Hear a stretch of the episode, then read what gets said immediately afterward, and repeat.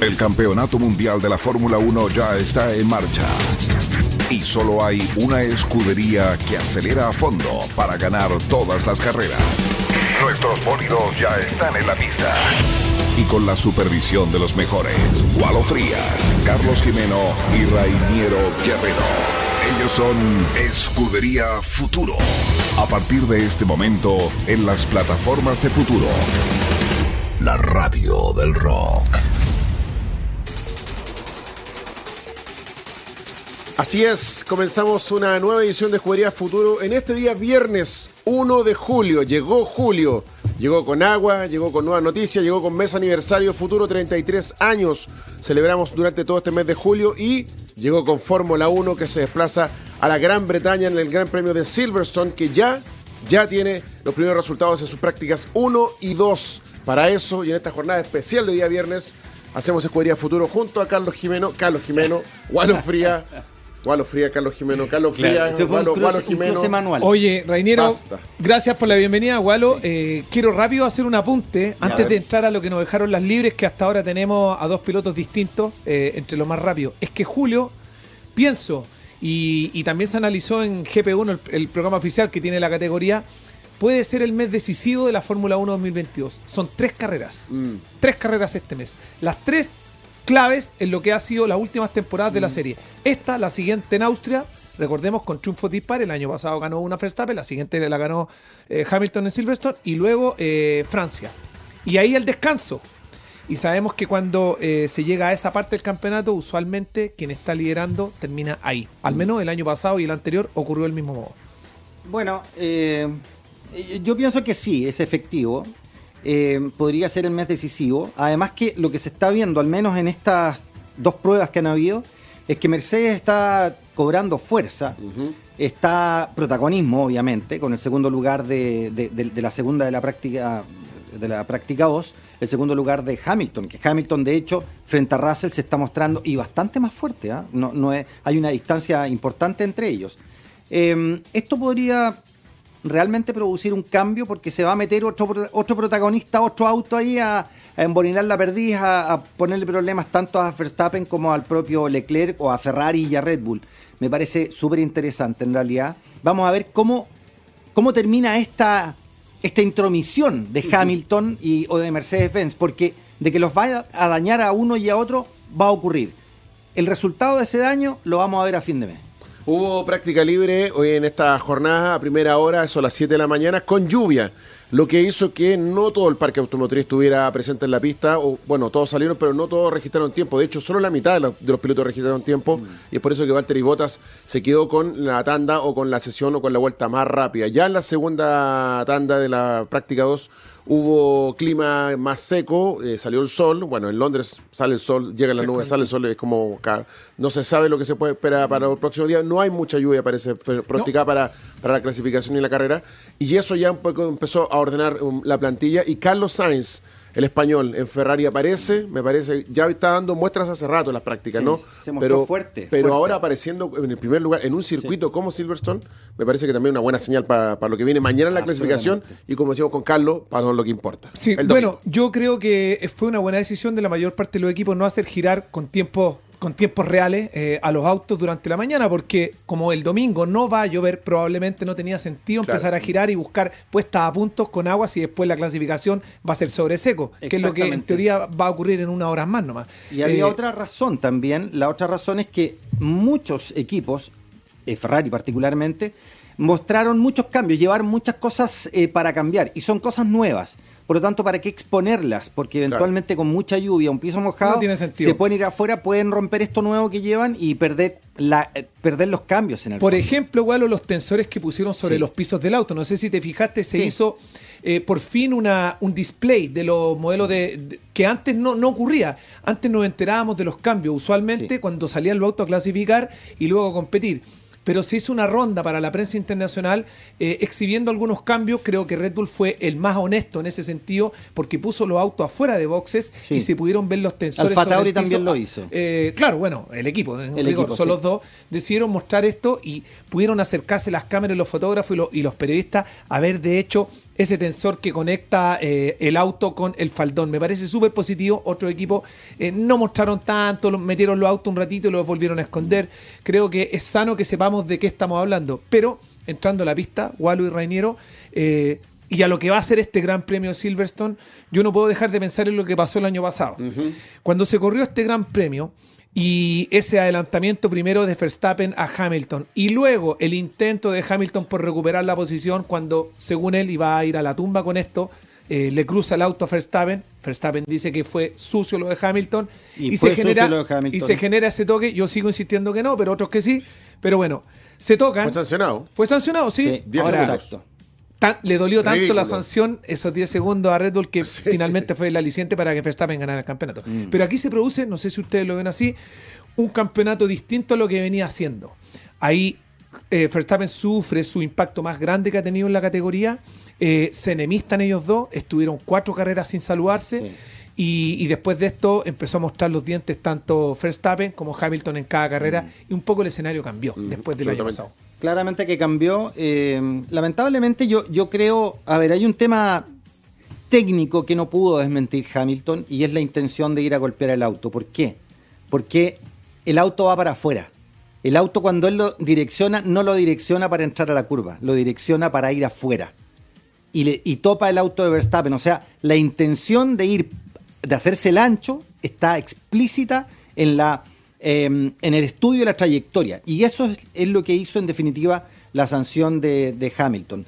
Eh, no se puede rebatir, Carlos. Eh, Yo no, yo no, lo dice él, de hecho no, ayer. no, lo, hizo, lo, lo dice el análisis de las trayectorias. Pero bueno, yo me quedo con lo que dice Hamilton. Tú te quedas con eso, yo con lo que dice digo, Hamilton. lo- es que- Hamilton dijo que Verstappen le cruza el auto. Y ayer Pero- lo, y antes de ayer, perdón, el miércoles, vuelve a decirlo en esta conferencia de Mm. prensa excepcional, donde evitó referirse a este tema, pero tuvieron, tuvo que eh, reinterpretar su propia frase, se sostuvo en la misma idea. Pero básicamente se Mm. No centró esta nueva, no, no va a ser, exacto. Sí. Se centró además eh, en lo que él espera de un gran premio, que es donde realmente se siente en casa, es donde más Mm. triunfo y podio ha conseguido, es donde empezó a competir y el Gran Premio de Silverstone, insisto, eh, está generando toda esta expectativa. Porque es bonita correrla, porque es de las emblemáticas pistas Sí. de la historia de la categoría, pero porque además el año pasado nos dejó con una sensación de que este año podría haber algo similar. Que Y yo creo que te- llegó, de alguna manera llegó la Fórmula 1 hacia un extremo donde hace rato no la veíamos, donde los pilotos iban a ser capaces o serían, eh, se atreverían a, llegar mucho más al límite. Me parece que Verstappen de ahí para adelante, mo- como dices tú, mostró los dientes y, y incluso al límite, o sea, las, las, las- las, eh, maniobras que hubo después en los diferentes grandes premios en Brasil, el accidente en Monza a la salida fue como no nos vamos a regalar ni un segundo, No. ni un metro, ni un centímetro. Y Verstappen dijo, y si tengo que sacar los dos autos, los vamos a sacar los dos. O sea, Sí. fue un cambio absoluto. Lo que habla, digo, no sé si rozamos lo antideportivo o no, eso siempre eh, que hay en, en sí. un límite, pero sí yo creo que sirvió para que lo que hablamos el otro día con respecto a los Sainz o los otros pilotos, sacar los dientes, ¿no? Así como, Pero- pero, te voy a ganar, te voy a ganar. Reiniero, eh, la verdad, la verdad es que lo que ocurrió es que. yo estoy contigo, ¿eh? No, en sí esa sé. parada yo estoy contigo. No, sí sé, pero Sí. mira, miremos para atrás, del año pasado, digo, antes de esta carrera. Lo que venía ocurriendo es que eh, Verstappen venía siendo muy agresivo. Él venía siendo muy agresivo. Claro. Y Hamilton estaba aguantándolas todas. Siempre levantaba, dejaba que el otro se pusiera agresivo. Levantaba, levantaba. Y en esta, en su casa, No en levantó. su pista, También no levantó. No levantó, pero no solo no levantó, sino que dirigió el auto hacia afuera. Eso lo hizo y a propósito. A mí, que me vengan con cuestiones. El gallo es piloto, él sabe perfectamente, conoce las curvas, Aló, todo, Luis. sabe por dónde entrar. Luis. Eso por Eh, si acaso, para que la gente entienda, eh, son movimientos sutiles. No es que uno en, en- en la Ah, una no ve. sutileza. Es una sutileza. Es una sutileza. sutileza Él que, dejó, dejó que el auto se fuera hacia afuera. Eso es lo que hizo, dejar que el auto se fuera hacia afuera. Eso es todo. Yo creo que, Rainiero, recojo lo tuyo. eh, el año pasado se revelaron las intenciones y las posiciones. Ya no era velado, era revelado. Teníamos a Hamilton en una posición que finalmente estamos hablando un poco muy de atrás. ¿no? posición No de equipos. Sí, ahí ya se todos. pusieron los equipos. Red Bull, Mercedes se estableció como una gran pelea Sí. fuerte, así, altona. Mm. Oye, pero esta pelea y esta, esta discusión, obviamente, eh, este, esta polémica eh, surgió o, o hizo que mucha gente opinara, ¿no? Eh, y el año pasado Nelson Piquet, el tricampeón del mundo, eh, Suegro. Suegro de Max Verstappen, opinó sobre esta carrera, ¿no? Y hizo unos comentarios, pero que pasaron desapercibidos y que hoy día, un año después, a puerta de la carrera de em, Silverstone, se lo, se lo sacaron a la luz, donde él hacía referencia de Hamilton como negrito. En un. Sí, absolutamente imperdonable. Totalmente. Yo creo que. No, no hay justificación. Mira, Por mucho que sea una forma, porque después hizo un comunicado diciendo que es una, una forma que nosotros nos referimos acá en Brasil, que ojo, lo pongo, yo lo pongo en el ejemplo de lo que pasó a Cavani, cuando en, en un posteo puso, el jugador de fútbol uruguayo puso saludos, negrito lindo, te quiero a un amigo, y en Inglaterra lo castigaron por, eh, eh, por ser racista, ¿no? Pero eso también es entender el mundo desde un solo lado. Ahora no sé, no voy a evaluar la intención de Nelson Piquet, lo que sí, Sí. está claro que dijo esas palabras y se fueron consideradas Yo- como racistas y se levantó la polémica. Reñero, yo voy a interpretar las palabras de, de Piquet y me voy a Piquet hacer parte cabrón. de las críticas. Sí, él dijo, sí, él dijo Un cabrón, sí, en, la, sido un cabrón. en la conversación se nota, en el tono en el que lo hace, Sí. en la manera en que gesticula corporalmente en el diálogo con ese periodista, negriño. Sí. Lo calificaba como un negrito. Sí. Y yo creo que eh, junto con la respuesta que era evidente de Hamilton, muy, muy medido, eh, muy ubicado Sí, en no, su no, respuesta, no, en decir que hoy no están los tiempos para este tipo, que él le ha costado vivir personalmente a lo largo de su carrera la, la discriminación y el sesgo por su color de piel, etcétera. Entonces, pero el tipo sin llorar un poco sobre la leche derramada No, no, hizo no, ver el punto.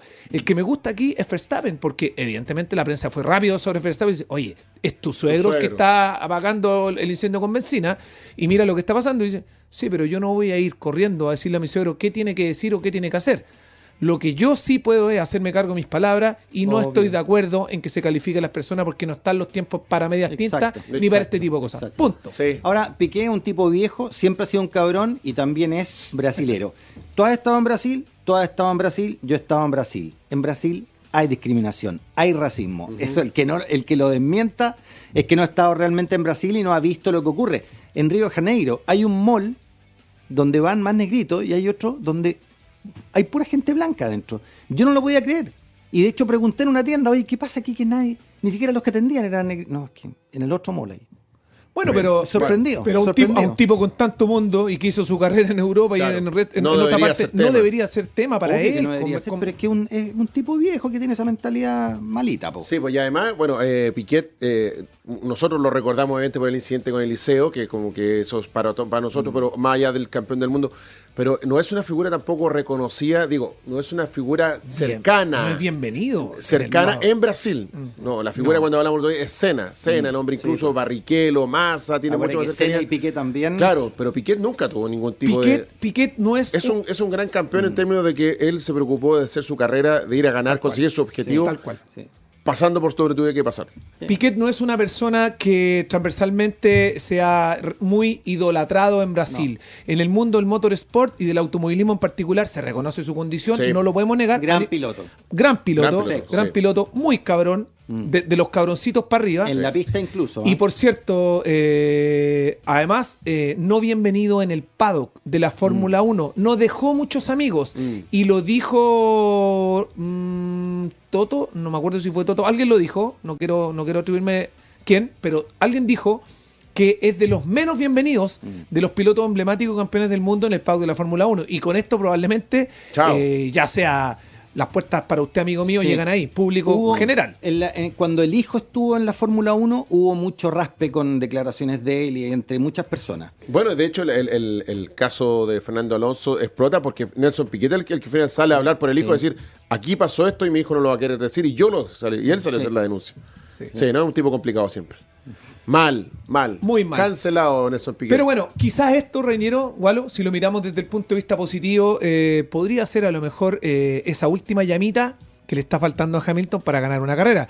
Yo creo, volviendo a lo deportivo, ¿cierto? Volvamos a, a lo que es la pista. Silverstone, el lugar de Hamilton. Y pensemos La casa que de Hamilton. cuántas veces en las previas de cada fecha este año nosotros decíamos, al menos yo siempre lo he sostenido, que cuando aparezca Hamilton no iba a aparecer para un quinto, no, No. iba a aparecer para un sexto, iba a aparecer para comerse primero a su compañero Sí. y para tiempos de podio. Pasó en la carrera pasada. Hizo un cuarto, hizo un tercero y él cuando viene como gran campeón con amor propio, que también lo hemos comentado acá, viene para estar donde, le- donde él siente que le corresponde. Claro. Donde se siente más cómodo.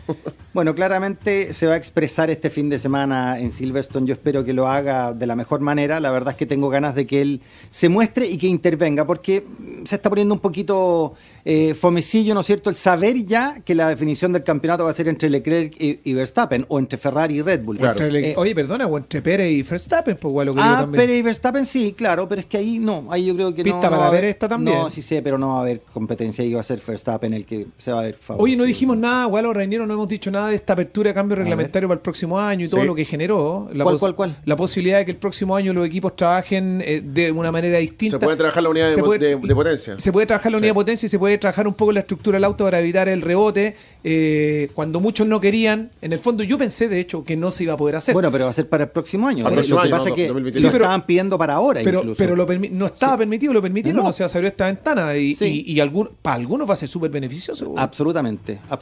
Yo creo que, eh, o sea, le va a hacer bien a la Fórmula 1 porque va, a ser ser un reacomodo de estos autos, estas unidades nuevas, que de verdad eh, hay muchos equipos que se encontraron con este paquete, ¿no es cierto? Y, y no lo han podido eh, poner 100% a punto. Estoy pensando en un Alfa Tauri, estoy pensando en un Alfa Romeo, que tampoco sabemos si el próximo año va a ser Alfa Romeo o va a ser Audi, no se sabe.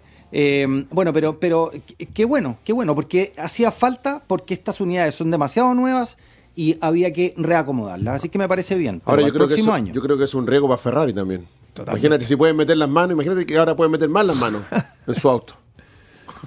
¿Cómo? O sea, Los van a dejar tanto para atrás. O, o quiz- o quizás cuando menos que no, es que son tan indescifrables que son tan indescifrables que quizás cuando menos esperamos Claro. de ellos eh, aparecen con algo yo Ahora, creo- tenemos que tenemos que también estar atentos a lo que va a pasar mañana, porque hasta acá todavía no apareció Checo Pérez, todavía no apareció Verstappen, claramente están en modo dos pasitos más atrás. Sí. Sí. Mañana la eh, práctica libre 3, ahí se van a ver las cosas y, Y la, la clasificación, claramente ahí ya viene, ojalá ahí viene la verdad, así que todavía todavía no, creo que no No, está no, ni, ni para mañana ni para No. la ni para la carrera hay anunciada no, si lluvia. solamente hoy día, hoy día era el día con ¿Y lluvia. los meteorólogos son chilenos o no? No, no sé. No, la Hay- chuntaron, o sea, por lo menos. oye, hoy día la chuntaron. pero sí, mira, Gualo, si los británicos no saben cuándo va a llover y cuándo no, que han vivido Sí. toda la vida bajo el agua, yo lo único que espero es que en esta carrera me encantaría, Reniero, igual, o me encantaría que hubieran tres marcas distintas adelante, A mí ya en la pole position y después eh, el fin de semana. Sí, sí, y no voy a decir que quiero que gane el tiro porque voy a esperar la huella para Hamilton hacerlo. queréis que gane, pues está claro. si no, no, a partir de ahora, ya. a partir de este minuto, oficialmente se graba. Ahora sí, un, dos, tres, se Ah, graba ya. y se guarda este registro porque esto es lo que sale en nuestras redes para Los pronósticos para este día domingo. Acá don ya cachamos que Hamilton lo va a Ya, tirar pero- como pero- number no, no me haga- ponga haga- aquí. hágase cargo usted. Va, eso. Yo, Verstappen va a ganar. Va a ganar Verstappen Sí. ya. Segundo. Segundo, Pérez va a salir segundo. Ya, Red Bull, un 2. Sí, Red Bull un 2 y eh, tercero va a ser Hamilton. Reinero, Yo tú. voy. Sí. Yo voy a. mm, creo que se va. Creo que se va a lucir Max. Va a ser la revancha de Max en Inglaterra. Sí, también creo que va a ser una y va a salir revancha. corriendo.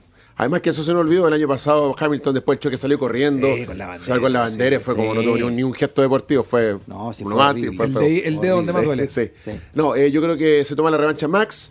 Creo que Sainz de nuevo va a estar ahí peleando y no va a poder lograrlo. Y me parece que Checo va a ser el tercero. Qué lástima pensar eso de Sainz, me da hasta pena. Me da lata. Ojalá gane, pero bueno, nada. Voy con Verstappen, Mentira. Hamilton, ¿Quién te cree? Pérez. No, en serio. Está bien, po. No creo que todavía Es la esté misma para- que yo, pero es la misma que yo, pero yo tengo al medio Verstappen. a, a Sainz y al Hamilton. ¿Segundo quién? Eh, Hamilton. Hamilton Ya, y Pérez. y Pérez tercero. Sí. Una cosa es que me hubiese gustado que estén tres marcas distintas arriba, pero creo Ya. que no va a ocurrir. Ah, mira. Eh, no creo todavía en que Hamilton esté para ganar, porque el auto todavía no está para ganar. Eh, pero sí para un segundo lugar sería fantástico porque ha, ido, Sí. ha ido escalando. Sí, lo, que pasa, que- lo que pasa es que el auto todavía falta un poquito de acomodo. Tenemos Por eso te la digo, práctica mañana, mm, Pero- espérate un poco. Esperemos a ver qué pasa con Ferrari también. Vamos a ver si Sí. Leclerc, Leclerc saca la cabeza del, Oye, sí. del, tambor, del, del tamborcito. A ver si, No sé, no sé, Ojalá, mano, no también. Está- estaban dando muy bien. Por ¿eh? eso, por eso, por eso también. No nos olvidemos Ferrari. bien, Pero ya nos jugamos fuerte. otras opciones. Sí. Así que nada, nos encontramos el lunes para analizar que ir. todo lo que dejó el Gran Premio de Silverstone en esta edición de día viernes, edición especial, porque el lunes fue feriado, entonces después no pudimos hacer el programa, así que tuvimos muy. Ya, acá estamos. Y eh, mañana se viene la prueba libre 3, la clasificación a eso a las 10 de la mañana y la carrera también a las 10 de la mañana el domingo en Silverstone. Así que nos encontramos el próximo lunes, como siempre, en la plataforma de Futuro, la radio del rock, en el mes de julio, celebrando 33 años. Uf, muchas Chao. gracias por estar ahí. ¿eh? estén muy bien, ¿eh? Hasta el lunes. Chau, chau. Chao, chao. Apagamos el motor, nos quitamos el casco y nos comenzamos a preparar para la próxima fecha. El circo de la Fórmula 1 gira por todo el mundo y tiene su parada obligada en futuro con Escudería Futuro. Nos vemos el próximo lunes a las 21 horas. Programa disponible en nuestros canales de YouTube y Facebook de Futuro. También escúchalo las veces que quieras en nuestro canal de Spotify en formato podcast.